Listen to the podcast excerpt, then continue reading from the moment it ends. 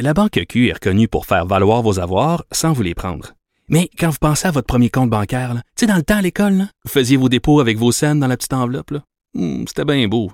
Mais avec le temps, à ce compte-là vous a coûté des milliers de dollars en frais, puis vous ne faites pas une scène d'intérêt.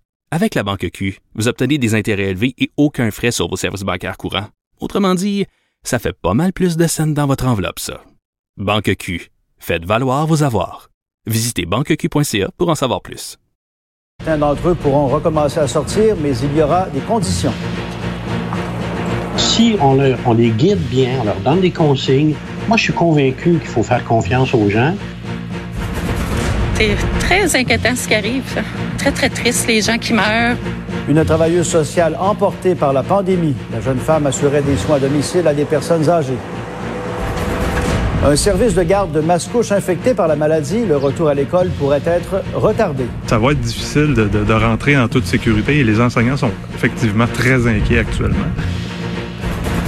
Et ça bourdonne dans nos établissements scolaires des mesures exceptionnelles pour assurer la sécurité des profs et des élèves.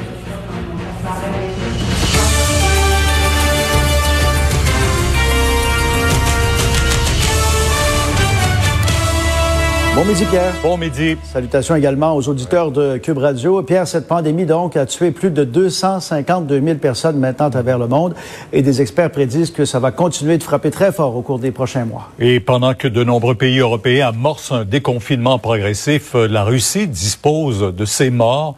Euh, Vous voyez ces images. euh, Les victimes du coronavirus sont enterrées dans un cimetière désigné en périphérie de Saint-Pétersbourg. La Russie connaît une progression de la pandémie bien plus rapide qu'ailleurs en Europe. La Russie, d'ailleurs, qui a enregistré 10 000 nouveaux cas.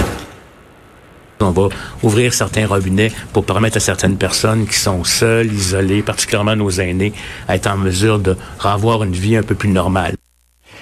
Oui, on vient d'entendre le docteur Arruda qui l'a laissé clairement entendre hier. On se prépare à redonner un peu de liberté aux personnes âgées autonomes qui vivent en résidence. Et Karianne, euh, vous avez mis la main sur le plan qui sera présenté en point de presse à 13 heures. Oui, des sources ont envoyé ce plan de déconfinement à l'équipe de TVA Québec, donc ce qui sera présenté cet après-midi. Euh, D'abord, il faut mentionner que ça ne s'adresse qu'aux aînés qui vivent dans des résidences privées, pas dans ceux qui habitent dans les CHSLD.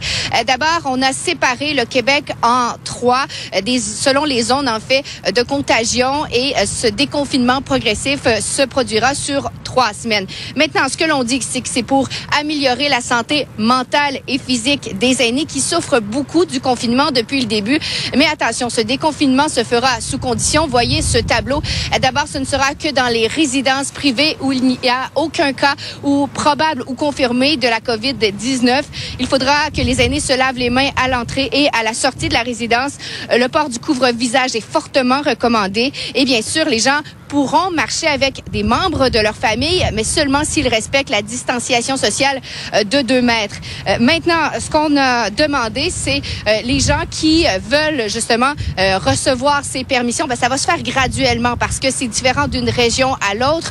On parle aux aînés de 70 ans et plus qui finalement pourront aller dans des commerces essentiels, euh, des épiceries, des pharmacies. Et ça, ben, comme je l'ai dit, ça dépend. Ceux de Montréal n'iront pas en même temps que ceux du Bas-Saint-Laurent. On a parlé avec la directrice générale de l'organisme Les, Petits Frères qui avait grandement dénoncé les conséquences du confinement. On peut l'écouter. Je crois que la, perspective du déconfinement est très importante euh, pour euh, leur permettre de, retrouver un sentiment de, liberté, euh, d'avoir aussi de, retrouver une forme d'espérance. Là, si le déconfinement est pas, bien sûr, il est pas complet, il est pas total, mais quand même, on dit, on dessert les taux. Et ce desserrement-là va donner vraiment un, regain, je crois, au moral des gens.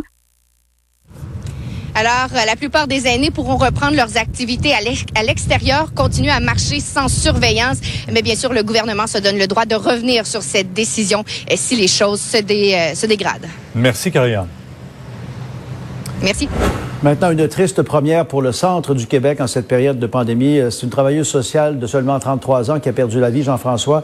Elle avait été testée positive à la COVID-19 à la suite de son hospitalisation dimanche dernier.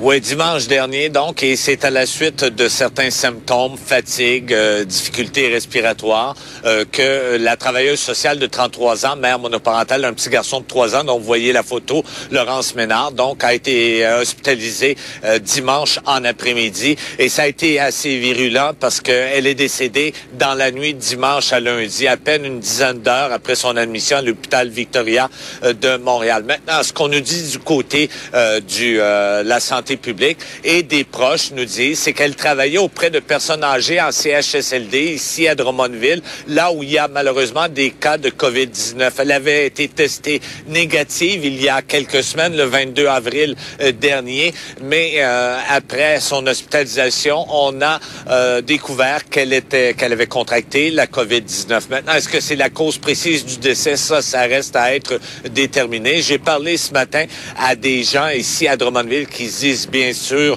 sous le choc après avoir appris la nouvelle de ce décès de cette jeune femme de 33 ans. 33 ans, c'est très jeune. Ben moi, c'est sûr que ça m'attriste. On a besoin d'eux, puis c'est, moi j'ai eu besoin d'eux beaucoup depuis trois mois, puis euh, j'ai que des bons mots à dire euh, sur le service de santé. Je viens de passer trois quarts d'heure au CLSC. Je pas, ça m'inquiète ça aussi, je vous avoue. Euh, c'est très inquiétant ce qui arrive. Euh, très, très triste, les gens qui meurent, les personnes âgées, tout, c'est... Ça doit être difficile pour la famille aussi, vous veux pas, là. Euh, je compatise avec eux.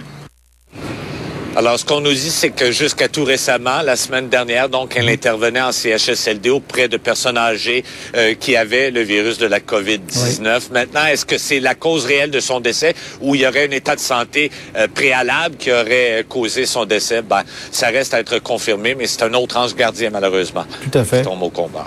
Merci, Jean-François. Nos condoléances à sa famille. Après la rive sud de Montréal, c'est la région de Lanaudière qui est aux prises avec une éclosion de la COVID-19. Denis, avec le déconfinement qui s'amorce, beaucoup s'inquiètent. Oui, ben, entre autres, il y a plusieurs dynamiques dans la. La levée des barrages policiers pour contrôler les gens qui vont dans le nord cause problème euh, aux gens. Pour plusieurs, il y a des inquiétudes parce que là, évidemment, les gens partent de Montréal, vont là. Est-ce qu'on va magasiner? Est-ce qu'on va aller faire l'épicerie et tout?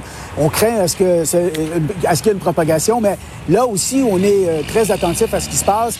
Ben, avec le déconfinement, avec l'ouverture des commerces à Joliette, ben, les gens magasinent, vont du côté de Joliette. J'ai parlé au maire tout à l'heure.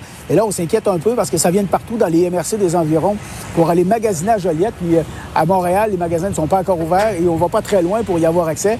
Il y a des préoccupations de ce côté-là. Le centre hospitalier également, on vient d'un peu partout pour se faire soigner. On écoute le, eh, préfet de la MRC. La maladie, elle est partout. Là. on la voit là, dans chacune des MRC, on est pris avec ce COVID-19, ce fameux COVID-19-là. Là, c'est sûr que les gens ne le savent pas, ils viennent au centre hospitalier pour se faire détecter. Mais si on arrêté à plusieurs places, c'est là notre problème à Joliette. Là, c'est pas nos gens. Oui, il y a des vecteurs qui se donnent d'un à l'autre. Oui, c'est normal, là, tu sais, là. Mais ça vient de l'extérieur. Que je crois. Et je suis bien fier à la santé publique. Euh, par ailleurs, le chantier, Denis, pour ajouter des lits à l'hôpital de Gardeur, ça avance rapidement? Ben oui, Pierre, on le voit, le chantier de construction évolue euh, et même ça va très bien. On ne connaît pas encore le délai, mais on sait que tout ça avait été devancé. 70 lits qui, sont, euh, qui devaient être finis pour la fin de l'année, le début de l'année prochaine, pour euh, justement en prévision de l'agrandissement plus important dans les prochaines années. Mais compte tenu de la pandémie, on a devancé tout ça et on nous disait que ça irait quand même assez rapidement. Bon, on peut le constater. Travaux de construction qui sont très avancés.